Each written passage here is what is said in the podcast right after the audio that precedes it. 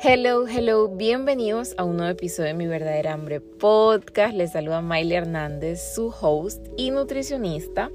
Hoy tenemos un tema muy chévere porque voy a darles como esos hacks para esas comidas fuera de casa que muchas veces nos atormentan y nos hacen sentir que no estamos siendo saludables. Y hoy vamos como que les voy a compartir esos hacks, les voy a compartir realmente como que 10 em, comportamientos que al final nos alejan eh, de, ese ser saludable que realmente queremos ser, eh, que podemos hacer y, son muchos datitos, así que prepárense para este episodio. Pero bueno, eh, realmente también quiero compartirles que este episodio está inspirado en mi viaje recién eh, hace rato realmente quería grabar un episodio como este, pero bueno, hasta ahora se da la oportunidad y fue súper inspiradora que regresé y que acabé de llegar, bueno, hace casi 15 días. Yo me fui 15 días de vacaciones, no, era, no fue tan súper planeado, pero al final, bueno, siempre les cuento como cositas de mi vida personal. Entonces eh, yo viajé 15 días eh, para pasar mi cumpleaños en Ecuador, mi novio es de allá y él realmente iba a venir, pero al final no pudo. Y entonces yo eh, la decisión de ir yo y poder pasar el cumpleaños juntos. Y la verdad, todo súper chévere. Pero bueno, dentro de todo el asunto, eh, fueron 15 días de vacaciones que al final me tomé eh, porque la verdad es que siempre, nunca paro, igual al final nunca paré, pero eh, sí fue como que bueno tener este espacio en donde estaba como que no tan atada a cumplir con ciertas cosas, sino como que bueno, cosas que tenía que resolver en el camino o pacientes de mis programas o lanzamientos que están en medio de un lanzamiento, pero no eh, cosas como que súper del día a día. Bueno. El tema es que fueron 15 días que me tocaron comer en la calle literalmente, no, no les puedo decir que al 100%, pero la gran mayoría de los 15 días comí en la calle porque estaba de viaje. O sea, no tenía como que una estufa y todo, y voy a ponerme a hacer súper, o sea, estoy de vacaciones, no voy a poner a, gastar un millón de horas encerrada cocinando. Eh, aunque realmente es también algo que yo disfruto y que me encanta y que saben que a mí también me, o sea, durante el viaje, cuando me toca así comer en la calle, llega momentos donde yo digo simplemente no quiero comer en ningún restaurante, o sea, ni siquiera por más que, que se diga que es que saludable, lo que sea, no quiero comer, simplemente quiero comer en la casa y como que solo quiero comer en la casa. Entonces, pero bueno, sí, o sea, eh, realmente la mayoría de las comidas fueron fuera de casa en la calle, pero eh, esto es lo que les quiero compartir. O sea, realmente eh, este tema, porque muchas veces nos da miedo, sentimos culpa y sentimos que no, debemos, no deberíamos comer en la calle y realmente no es sostenible, es irrealista, no es flexible pensar que nunca voy a comer en la calle o que no debería y si, y si, y si como en la calle entonces rompo la dieta. ¿Ya? Entonces tengo que hacerme como preguntas, como esto me da libertad realmente el pensar de que no voy a comer en la calle, o sea, eso me da libertad, realmente es la vida que yo realmente quiero vivir, o sea, una vida libre. Yo creo que ¿quién no quiere vivir una, una vida libre? Y vida libre me refiero a una, una vida en donde tú puedas tomar la decisión de viajar y no estar como atado a que tienes, estás haciendo una dieta y por eso no debes viajar. ¿Ya? O que tengo que llevar en el aeropuerto un topper lleno de comida porque si no, eh, no puedo comer la comida del avión, etcétera, etcétera. Entonces, ¿es sostenible? Otra pregunta, ¿esto es sostenible? Realmente, ok, tú puedes estar de lo más chévere y planificar y te vas de viaje y comes no sé qué y te llevas y vas a hacer súper y todo el asunto, pero realmente eso en tu vida, en, en tu larga vida que, que deseo para ti, 100 años de vida, ¿verdad? ¿Esto es sostenible realmente en el tiempo? ¿Esto es constante en el tiempo? Esto, y esto no solamente, esta es otra pregunta, esto me trae bienestar mental y físico, porque no solamente se trata de que baje de peso, ¿de qué me sirve a mí que yo baje de peso, que yo baje la grasa, que yo esto y lo otro físicamente, pero mentalmente estoy con miedo, con vergüenza, con culpa, eh, con sentimientos de guerra con la comida, incluso con el cuerpo, sentimientos de culpa porque me aumenté, me bajé, etcétera, etcétera. Entonces, esto realmente me trae a mí un bienestar físico y mental. Entonces, ¿cómo yo realmente encuentro un balance entre esto? Entonces les quiero hablar hoy, antes de darles como que qué pueden hacer, que es realmente el objetivo de este, de este, de este podcast, es como darles realmente, saben, como esas instrucciones de cómo, de cómo navegar este, este asunto de comer fuera de la casa. Pero primero les quiero hablar de 10 comportamientos que no son saludables y que normalmente, vale la redundancia, los normalizamos y, y pensamos que eso es lo correcto. Número uno es llevar toppers. Llevar toppers a todo. O sea, no puedes salir sin el topper. O sea, vas para el aeropuerto y tienes que llevar un topper, o sea, una vasija llena de comida. Eh, vas a tu trabajo y sí o sí, y el día que no llevas comida en tu, en tu lonchera, sientes como que mucha culpa, sientes miedo, sientes como estrés, ansiedad. Entonces como que esa sensación o esa, ese comportamiento de llevar toppers, de llevar vasijas de comida a donde voy, eso no es un comportamiento saludable. Y, y no significa que no lo puedas llevar es cómo, es cómo estás decidiendo que lo vas a llevar. O sea, si tú lo estás llevando desde ese miedo, desde ese querer restringir, desde querer hacer todo perfecto, se vuelve un comportamiento no saludable. Que tú llevas comida a tu trabajo, fabuloso, lo mejor del mundo, lo mejor, lo mejor del mundo.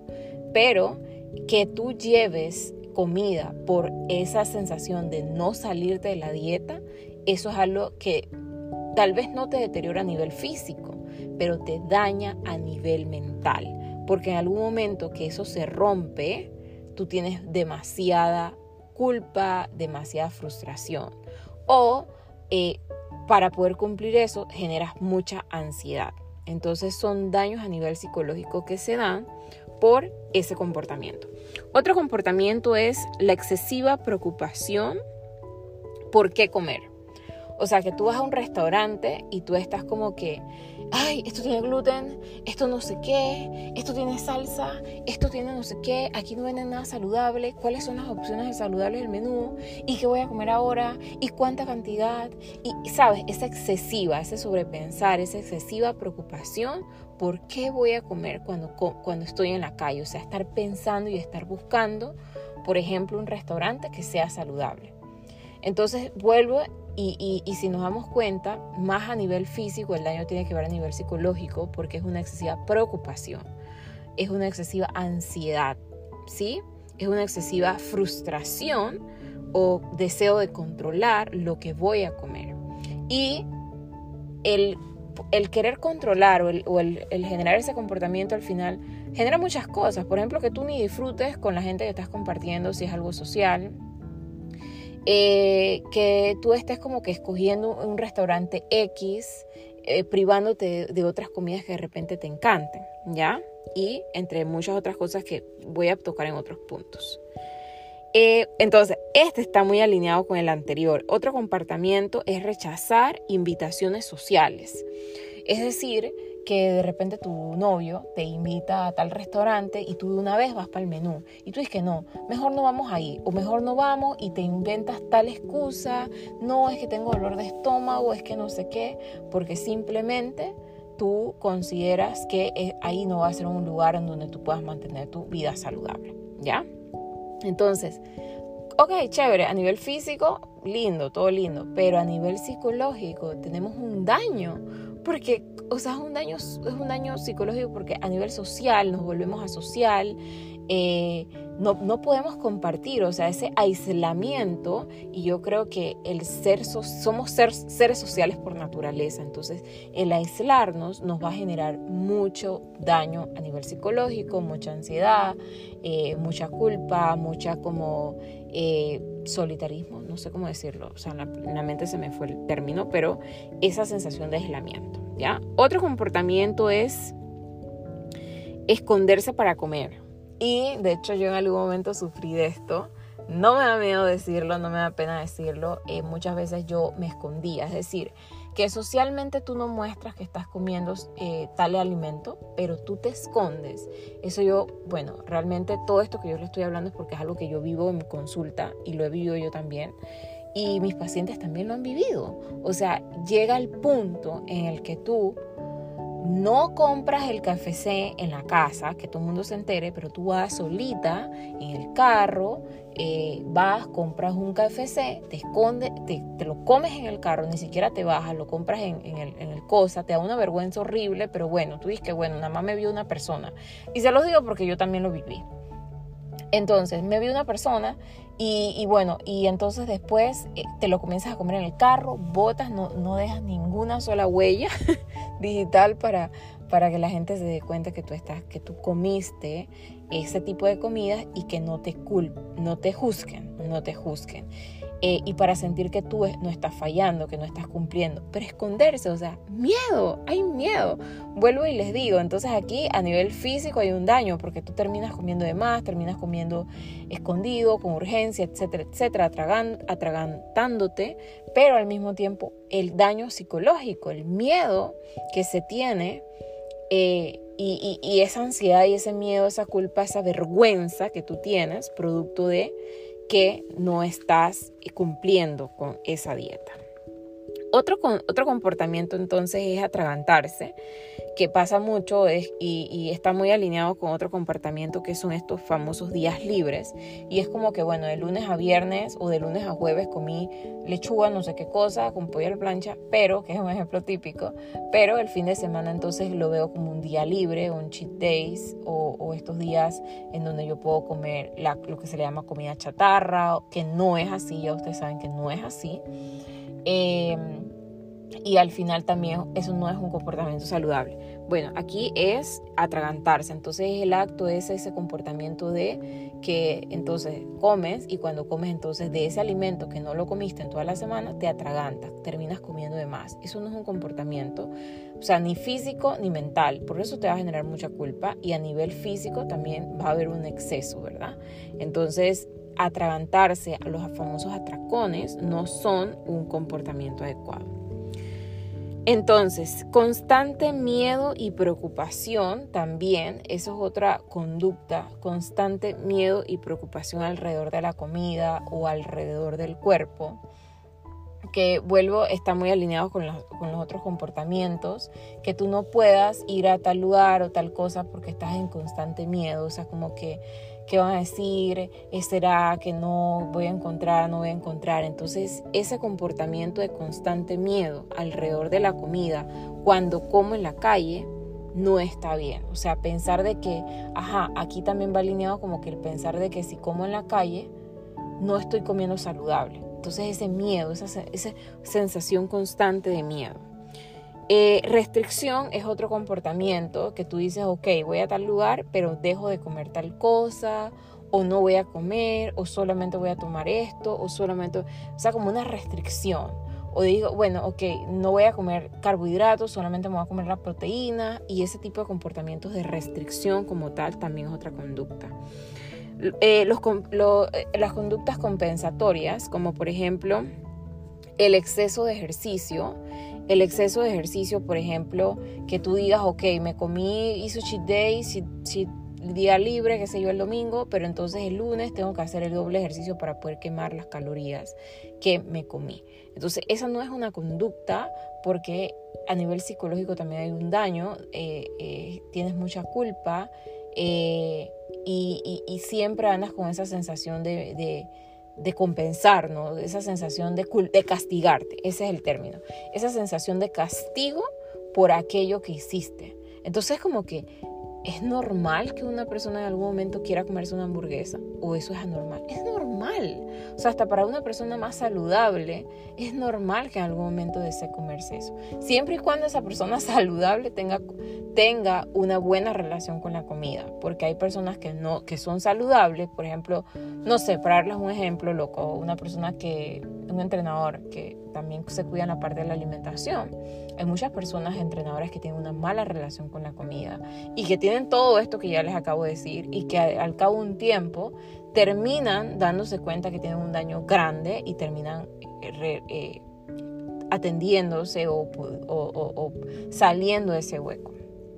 Porque si ustedes en algún momento han, más o menos se han sentido identificados con esto que les digo y con la culpa, saben que es muy tormentoso es demasiado tormentoso no tener paz. Yo creo que, o sea, si tú no tienes paz con tu finanza, eso es un caos. Tú tienes paz con tu relación, eso es un caos. Si tú no tienes, o sea, si tú no tienes paz en tu trabajo, eso es un caos. O sea, Así mismo es con la comida, así mismo es con el cuerpo.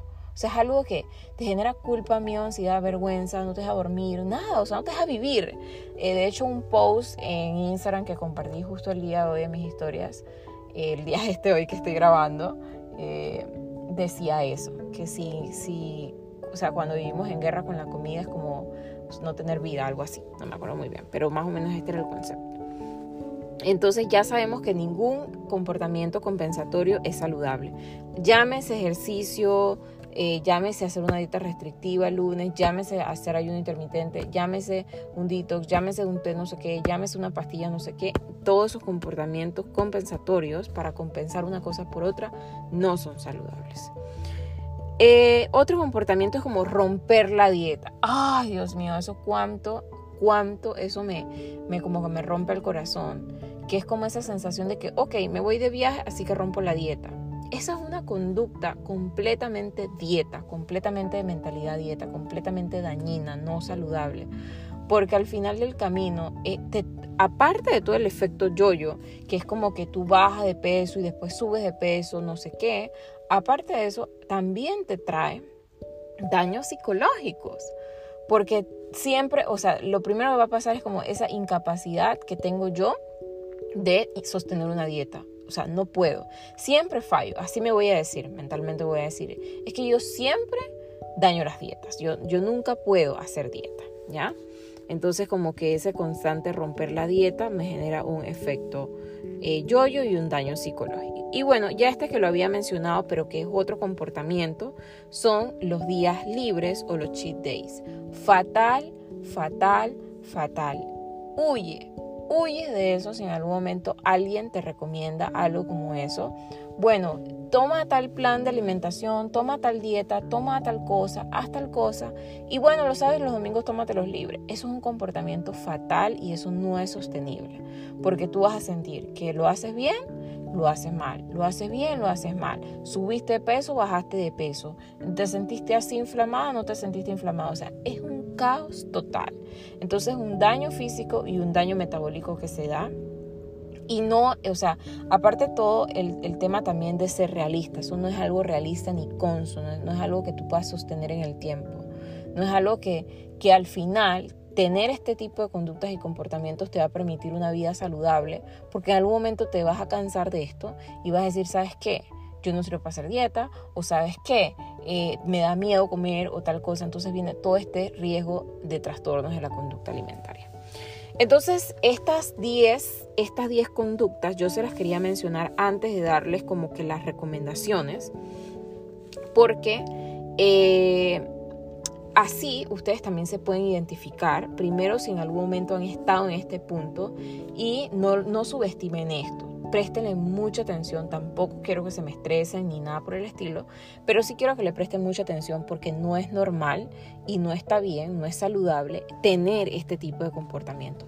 Y si en algún momento tú estás actuando de esta forma, quiero que también, ojo, le prestes atención porque no es saludable, no es sostenible, no está bien, no es sano hacer esto. Esto forma parte de la cultura dieta. Así se nos ha vendido. ¿Para qué? Para que tú te vayas, para que tú hagas la dieta. Ajá, se benefició la cultura dieta, la industria billonaria. Te vas de viaje, rompiste la dieta, culpa, culpa, culpa. Cuando regresas, ¿qué es lo primero que vas a hacer? Comprarle a la cultura dieta, comprarle una pastilla, comprarle un producto, comprarle un té, comprarle una dieta, comprarle lo que sea. Y, así es por eso la, la cultura dieta te vende esto. Te vende la solución mágica y te vende también que caigas en el hueco y que sientas esa culpa, ese miedo, que falles para que te mantengas dentro del ciclo. Es un ciclo, es un ciclo. Por eso es que, o sea, conchale, esa gente nunca deja de, esa gente nunca está pobre, porque es que la persona entra, sale, entra, sale, entra, sale. O sea, la pobre soy yo. que yo trato de promover, digo, no vendo ninguna solución mágica porque de eso no se trata, pero trato de promover una alimentación que puedas sostener en el tiempo, que tú puedas volverte independiente a mí, que en algún momento tal vez vas a tomarte un tiempo conmigo, pero en algún momento tú puedas llevar tu vida de forma libre, sin necesidad de estar constantemente eh, pagándome a mí por un servicio, ¿ya? Entonces la cultura dieta no vende eso, la cultura dieta al final vende un ciclo en el que no sales y por eso es que esa gente son billonarias, o sea, son billonarias. Entonces, bueno, eh, chicas y chicos por acá. Entonces quiero que nos vayamos a la parte, estoy viendo mi outline, mi, mi asunto de, de, lo que escribí aquí eh, para comentarles. Entonces, ¿qué puedo hacer? Esa es como que esa eh, no es una solución mágica, pero sí le quiero dar como esos hacks que a mí también me han funcionado, que yo les comparto a mis pacientes y que a mí también me han funcionado, porque la verdad es que yo considero que nadie debe vivir con miedo a comer en la calle, que eso de comer en la calle no puede ser algo eh, tormentoso y algo que se considere que esté mal, ¿ya? Entonces, número uno, normalizar comer en la calle normalizar. Y cuando hablo de normalizar es entender que es normal, que está bien comer en la calle. Porque imagínate, o sea, ¿cuáles son las razones para, por las que tú no comerías en la calle? Como para que nos ayudemos a desmentir si sí o si no y este asunto, si, si lo podemos normalizar o no. ¿Por qué tú comes en la calle? Porque tal vez no tienes el tiempo para cocinar ¿Piensas que es de, repente realista que tú siempre tengas el tiempo para cocinar? De repente a menos que cuentes con una persona que te ayude en la cocina, que ese es otro tema y bueno, qué bendición si, tienes esa persona. ¿Ya? Pero yo creo que a veces ni siquiera esas personas, porque esa persona en algún momento también se puede enfermar o vas de vacaciones y simplemente en algún momento te va a tocar y va, vas a tener que comer tal vez en la calle porque no vas a tener la disposición. Otra forma de comer en la calle es que de repente tú no quieras cocinar. Y eso es algo que a veces uno no quiere. Uno está cansado, o uno ya está cansado de la cocina, uno está cansado de cocinar, uno, uno está cansado del trabajo y simplemente uno quiere darse el gustito de que otra persona le dé amor y que tú recibas la comida ya lista. Entonces, eso es, eso, es eso es sostenible que yo nunca pueda comer en la calle porque nunca, pues siempre voy a querer cocinar. O sea, no, ¿verdad? Entonces, otra razón, te vas de viaje, ¿sí? Eso es una súper razón también. Eh, o simplemente si eres una persona que está en constante movimiento, que tu trabajo, una azafata, por ejemplo, un piloto de avión, una persona que, no sé, trabaja con seguro, hasta incluso profesionales de la salud, un visitador médico, está en la calle. Y muchas veces le va a tocar comer en la calle, ¿ya? Entonces al final eh, otra razón, por ejemplo, los sociales, en, los trabajos, en la escuela, en la universidad, que llevan comida de la calle. Ahí vamos a pedir delivery por social, porque vas a un restaurante, porque vas a una celebración, un cumpleaños, quieres celebrar tu cumpleaños, lo que sea que sea. Son muchas las razones, muchos los motivos por los que vamos a comer en la calle. Entonces al final se trata de que podamos hacer la mejor elección posible aún estando en la calle. ¿Ya? Entonces, bueno, normalizar. Ahorita les voy a dar ejemplos puntuales de lo que vamos a hacer. Entonces, ¿qué otra cosa podemos hacer? Eh, bueno, alineado con normalizar, mejorar la relación con la comida. Porque yo entiendo, o sea, no, no se trata a veces como de que, ok, voy a normalizar la comida y ya, está bien. Si tú realmente todo esto con lo que yo te he mencionado anteriormente, tú te sientes identificado, tal vez hay una mala relación con la comida. Y eso de mejorar la relación con la comida no es como que, ok, me levanté hoy y ya, voy a, eh, quiero mejorar mi relación con la comida y la mejoré así de nomás por pensar que la voy a mejorar. Es un trabajo, es un trabajo profundo en donde hay que, eh, hay muchas cosas que yo hago en la consulta, como por ejemplo, trabajar conceptos, redefinir los conceptos que tenemos de nutrición Hacemos trabajos de pensamientos saboteadores dieta, que son esos pensamientos que se nos pasan por la cabeza y cuestionarlos con diferentes métodos que utilizo. Eh, por ejemplo, reconectar contigo, con tus señales de hambre y saciedad, estar más conectado con tu atención plena, eh, conectados con tus tipos de hambre. O sea, es un trabajo mucho de interior que tú tienes que hacer a nivel mental, ¿sí? Sobre todo, para poder que poco a poco tú vayas también trabajos de, ¿saben qué? De, de, mm, alimentos prohibidos, porque si tú vienes de dietas, tal vez tú le tienes miedo a los carbohidratos. Entonces todas esas cosas se hacen en consulta para que tú puedas poco a poco tener esa buena relación. Entonces, ¿qué puedes hacer? Mejorar tu relación con la comida. Comenzar por ahí, comenzar por ahí. ¿Qué otra cosa puedes hacer? Comer consciente. Hay un, hay un episodio, un módulo iba a decir del programa, hay un, hay un episodio de alimentación consciente, comer consciente, tipos de hambre hacia atrás, otros episodios que se pueden ir para allá para que puedan ampliar este tema de cómo comer consciente, no es algo que vamos a abordar aquí, pero comer consciente igual, tal, tal como lo mencioné anteriormente, va más allá de que ay, voy a comer consciente, quiero comer consciente hoy y ya como consciente. No, comer consciente tiene un poquito más que ver, o sea, tiene, tiene que ver con que tú estés presente, estés conectados con el hoy, con lo que necesitas hoy. Por eso estás pensando como qué necesitas mañana o qué, necesitas, o qué necesitabas anteriormente, no te vas a dar cuenta que hoy necesitas tomar agua, que hoy tu cuerpo te está pidiendo comida, que hoy tu cuerpo te está pidiendo parar. Entonces también alineado con esto está reconectar y primero reconectar con las señales de hambre y saciedad. Y segundo, honrar tu hambre. Y tercero, honrar tu saciedad. Cuando hablo de honrar tu hambre es que básicamente el hambre es una necesidad fisiológica. Entonces, si tú sientes un vacío en el estómago, si tú tienes hambre, debilidad, dolores del hambre, tú necesitas comer, honrar ese hambre. Cuando tú sientes que necesitas evacuar, tú evacúas. O sea, no le dices al cuerpo como que, espérate, no, no quiero pensar que quiero evacuar, mejor no lo voy a hacer. No, simplemente tú lo sientes y tú respondes a ello sin miedo, ¿ya? Pero cuando se trata del hambre, como que, ay, conchale, que no me dé hambre. Y si me da hambre, tomo agua. No, hambre es hambre y sed es sed. Entonces, aprender a honrar el hambre y comer. Y cuando tenemos, y también... Eh, cuando ya estamos llenos o cómodamente llenos, que es algo que enseño por una metodología a mis pacientes, cuando estamos cómodamente llenos, entonces también honrar nuestra saciedad, porque así mismo como honramos el hambre, también poco a poco tenemos que aprender a honrar la saciedad. Yo sé que no es tarea fácil porque incluso a nivel cultural se nos ha enseñado a que tú, por ejemplo, no te termines, eh, te, termines todo el plato, porque si no te comes toda la comida, eh, hay muchos niños que no comen, etcétera, etcétera, y culturalmente tú estás mentalizado y programado para comerte todo el plato, pero al final no es una conducta correcta. Entonces, aprender eso, sostener hábitos, esto, esto es algo súper lindo. ¿Qué puedo hacer? Sostener hábitos.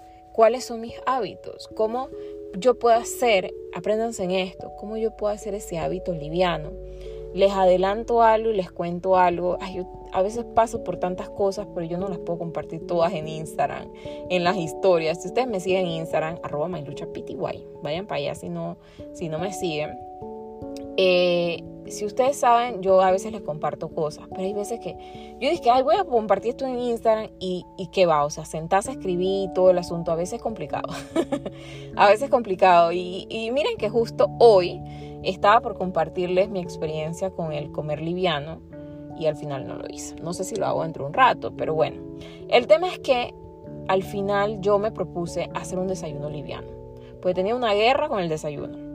no, no de mala relación con la comida, sino con el tema de que estaba intentando eh, complicarme, complicarme la existencia. Estaba intentando cumplir con un desayuno que a veces uno mismo cae como profesional y yo con toda esta área, uno mismo cae. Entonces como que, ok, tengo que desayunar huevos, tengo que desayunar huevos con brócoli, tengo que, tengo que desayunar, no sé, eh, eh, pancakes, que tengo que desayunar, batido, no sé qué con leche, no sé qué con frutas, ta, ta, ta, ta, ta. O sea, un desayuno que me va a conllevar tiempo. Y yo soy de las personas que, bueno, hay veces que me, levanto más temprano por cosas de trabajo, pero hay veces que en un horario regular, tal vez yo me puedo, si yo no tengo pacientes en la mañana, yo me puedo levantar bien a las 8 de la mañana, feliz, porque yo me acuesto un poco tarde, o sea, no soy de acostarme a las 10 de la mañana, de, digo, 10 de la noche, yo me acuesto tipo 11, incluso a veces hasta un poquito más. Entonces, para dormir mis 8 horas, yo me levanto a las 8. Entonces imagínense, yo me levanto a las 8, a veces uno tiene que responder cosas y mensajes y correos que le han mandado a uno. Eh, y en la mañana apaga fuego por ahí y entonces luego ya yo me voy a, hacer mi desayuno. Entonces imagínense que yo me pongo a hacer un desayuno donde tengo que ponerme a hacer esto, cortar, picar, no sé qué, ta, ta, fregar, dejar todo limpio. O sea, cuando vuelvo a ver, son las 11 de la mañana y yo todavía estoy en la cocina. Y yo no puede ser. yo no puede ser. Entonces yo opté por comenzar un desayuno liviano, que es algo que yo he hecho en algún momento, nada más que estoy retomando.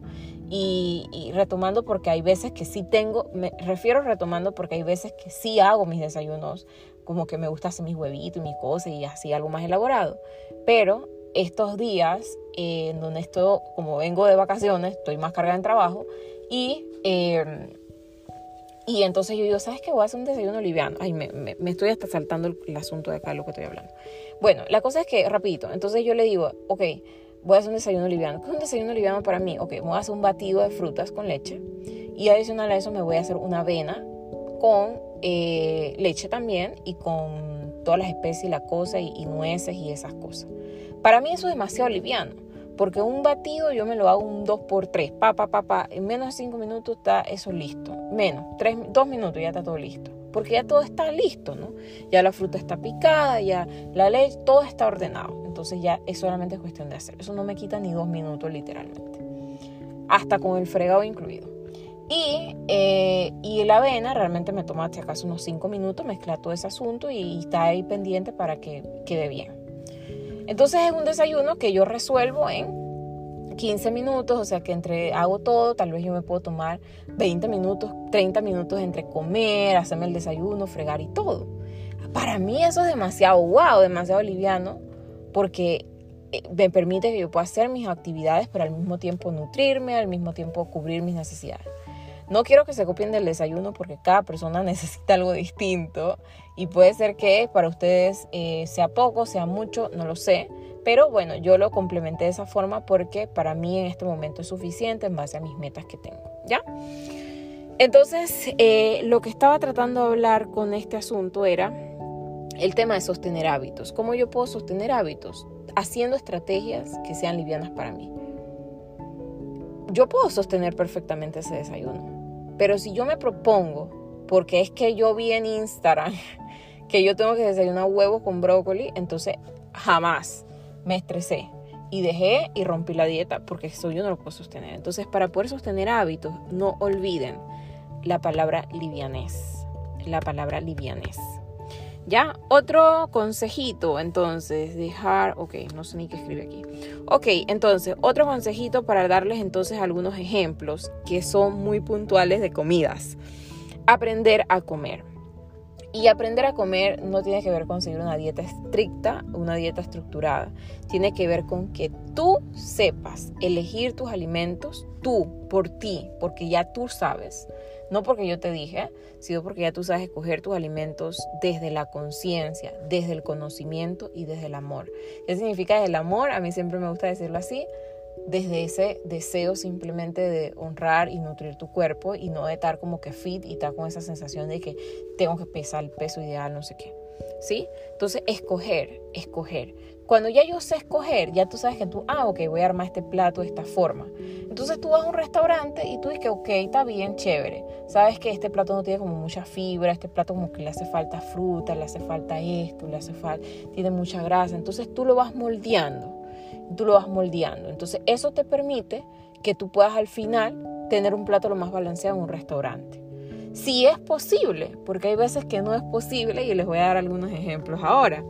Dentro del comer consciente, olvide el tema de, ajá, que esto es algo que, ay, a mí me encanta, es una herramienta que yo le enseño a los pacientes en el tema de honrar el hambre, porque cuando a veces tú, como vuelvo y digo, cuando tú comes en la calle, tú no puedes tener el plato tan balanceado, pero sí puedes honrar tu hambre. Entonces, ¿qué es lo que normalmente pasa cuando tú comes en la calle? Es como que, ay, Dios, yo pagué por esta comida y me la tengo que comer toda. O esta comida está muy rica y me la tengo que comer. O simplemente automáticamente te borraste todo el plato. Y al final tal vez puede ser que lo que tú necesitabas, necesitabas, que ya se lo he hablado en otros episodios, lo que tú necesitabas era comerte la mitad del plato. No porque tengas que comer poquito, es porque tú identificaste que eso era lo que necesitabas, ¿ya? Entonces, eso en cuanto al comer consciente y al aprender a comer. Entonces, son claves que les estoy dando para que podamos navegar esas comidas fuera de la calle de la forma más balanceada, liviana y flexible posible. Entonces, vamos con unos ejemplitos para que terminemos este episodio. Entonces, por ejemplo, eh, si tú estás en una barbacoa, sabes que las barbacoas están muy llenas de, carnes, a veces hay muy pocos carbohidratos. Eh, y, la, y la grasa sobre todo viene de grasa saturada porque viene de origen animal, que es de las carnes, y a veces hay muy pocos vegetales. Entonces depende, depende de la barbacoa en la que te enfrentes, pero por ejemplo yo, bueno, hay veces que eh, yo esto puedo proponer eh, vegetales porque me gustan. Cuando tú haces unos vegetales en la barbacoa, son súper deliciosos. Entonces al final terminas contagiando a toda la gente. O tipo como por ejemplo pimentones con queso. Entonces terminas agregando una u otra forma vegetales. Entonces, si se fijan, puede ser que en una barbacoa tu plato no luzca tan saludable, pero, pero al final entonces, ¿qué puedes usar? El comer consciente, que es honrar tus señales de hambre y saciedad. Entonces, no, no hay necesidad de quedarse templados porque es lo que pasa en una barbacoa, como que tú comienzas a comer carne, carne, carne, carne, y cuando vuelves a ver tú tienes la carne acá, arriba en, el, en el esófago, ¿ya? Entonces se trata de eso. Por ejemplo, hay otra cosa que me pasó y son los famosos postrecitos. Y también esto es una recomendación si, por ejemplo, a veces con tu pareja o con tu familiar, a veces de repente ustedes comen y de repente dices que, ay, y, un postrecito, ¿no quieres un postrecito? Y me acuerdo mucho de esto, del tema de los postres, que mi novio me decía, y yo dije no, simplemente no quiero postre, hoy no quiero postre. Otros días en donde comía más liviano, ay, sí, sí se me antoja un postrecito. Entonces al final es como que tú tengas coherencia y sepas que el postre no se va a ir corriendo para ningún lado y que tú puedes, de repente hoy no, porque simplemente tú sabes que si te comes ese postre te vas a quedar inflamada, te vas a quedar mal, mal. Entonces, ¿para qué voy a comerme algo que me va a hacer sentir así? Pero eso es cuando tú estás en conciencia. Cuando tú estás en piloto automático y estás que sí, sí, sí, todo a todo, inconsciente, tú no puedes tomar esa decisión. Entonces, por eso es que hay que trabajar la conciencia. Entonces, de hecho, yo les decía, yo, yo estaba contándole a una paciente mía en estos días, eh, que, que yo soy, a mí me encanta el helado, o sea, yo soy fan del helado. Y yo no puedo creer que 15 días antes de irme a vacaciones, yo casi que yo no comí ningún helado, o sea, yo no recuerdo ningún helado. Y durante los 15 días de vacaciones, yo no me comí ningún helado. Entonces, al final, eso tiene mucho que ver con el tema de que yo no tengo una restricción con el helado. O sea, si yo mañana veo mi helado favorito y de repente tengo ganas de comer, lo como, porque yo no tengo restricción de helado. Pero cuando yo tengo una restricción, o sea, si yo hubiera estado en restricción de helado, créame que lo primero que hubiera querido hacer y comer cuando estuviera allá de vacaciones era helado. Entonces, la restricción no es una conducta que me va a beneficiar y que me va a permitir navegar esas comidas fuera de calle de la mejor forma. ¿Ya? Eh, ok. Otra cosa acá que tengo, que tengo anotada serían los platos incompletos. O sea, bueno, primero quiero hablar de los platos completos. Eh, por ejemplo, a veces de repente tú vas y de repente una carne asada, de repente, qué sé yo, un arrocito, de repente unos vegetales y todo chévere porque está lo más balanceado. Entonces, qué bueno que dentro de lo posible hay un balance y lo que también entonces toma en cuenta el tema de honrar tu hambre y tu saciedad, ¿ya? Pero hay veces que tenemos estos otros platos, vamos a decir un sushi que tú de repente no es que vas a decir que, ok, deme una, un bol de ensalada antes de comerme este sushi. Tú no puedes hacer eso, que, que, que de repente es un poquito como complicado, ¿sabes?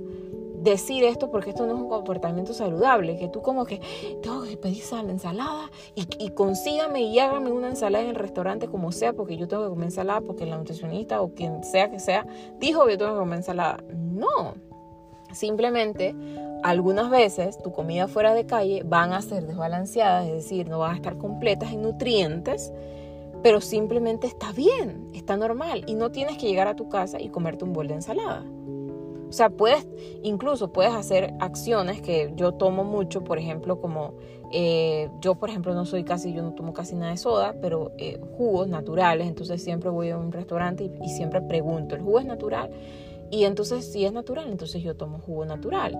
Si puedo pedir que sea bajo en azúcar, también lo pido, dependiendo. Pero si está con azúcar ya, tampoco le digo, ay, no, no, no, no. O sea, dependiendo. Entonces, son esos comportamientos. Vuelvo y digo. Entonces, por ejemplo, ya tener un jugo, tener alguna aportación como esa, me va a permitir darle un poquito más de fibra a esa alimentación que no tiene vegetales y que le falta fibra. ¿ya? Entonces, eso, eso entra también, eso que acabo de decir, entra en aprender a comer, porque estás clarito cuáles son los nutrientes que necesitas y dónde los encuentras. Eso lo logras con aprender a comer. Ok, entonces, eh, entonces bueno, lo que voy es que hay platos desbalanceados que al final simplemente puede que ser que puedas tomar alguna acción para complementar o puede ser que simplemente no complementes y no tienes que tomar ningún comportamiento compensatorio para estar bien con eso. Así que bueno, yo espero grabarles un Reels en donde hablo un poquito como de, les dé algunos ejemplos, algunas ideas, pero bueno, no me comprometo por acá. si has llegado al final de este episodio, quiero que, quiero que hagamos una dinámica. Eh, me encantaría, me encantaría que puedas contribuir a esta dinámica eh, yo voy a hablar, yo voy a subir un post en Instagram eh, de, este, de este podcast y me gustaría que en los comentarios dejes, a ver, quiero que en los comentarios dejes, lo estoy improvisando en este momento, a ver, quiero que en los comentarios dejes una carita feliz. Sí, una carita feliz. Quiero que dejes una carita feliz porque va a ser como que el, el, icono que nos va a representar en el tema de libertad al comer, sin miedo, saludable, sintiéndome en balance. Entonces, eh, yo creo que ese icono nos va a representar. Entonces, ojalá que si escuchas este episodio, puedas irte por ahí en Instagram y pues no, no cuesta nada, solamente darle clic y de esa u una forma sé que me estás escuchando, sé que estás aquí presente porfa, si lo puedes hacer, hazlo. Eh, a veces uno siente que uno está hablando solo y que no vale la pena, pero luego también escuchas a tus pacientes o escuchas a personas que escuchan estos podcasts y que les genera un impacto en su vida y tú dices, ok, ¿sabes qué? Voy a seguir haciéndolo. Voy a seguir sacando estos 40 minutos para grabar este contenido que va a contribuir a las personas. Entonces, si tú también me puedes dar ese empujoncito, te lo agradecería un montón. Así que pues nada, chicas y chicos, denle con todo. Eh, la vida es una sola y la vida necesitamos vivirla en balance para poder disfrutar y, que, realmente logremos ese equilibrio entre la salud, el bienestar y también la vida, vivir y disfrutar, ¿sí? Y comer delicioso. Así que espero que les haya gustado mucho, me despido y, y espero prontito en la próxima semana compartirles un próximo episodio. Chao, chao.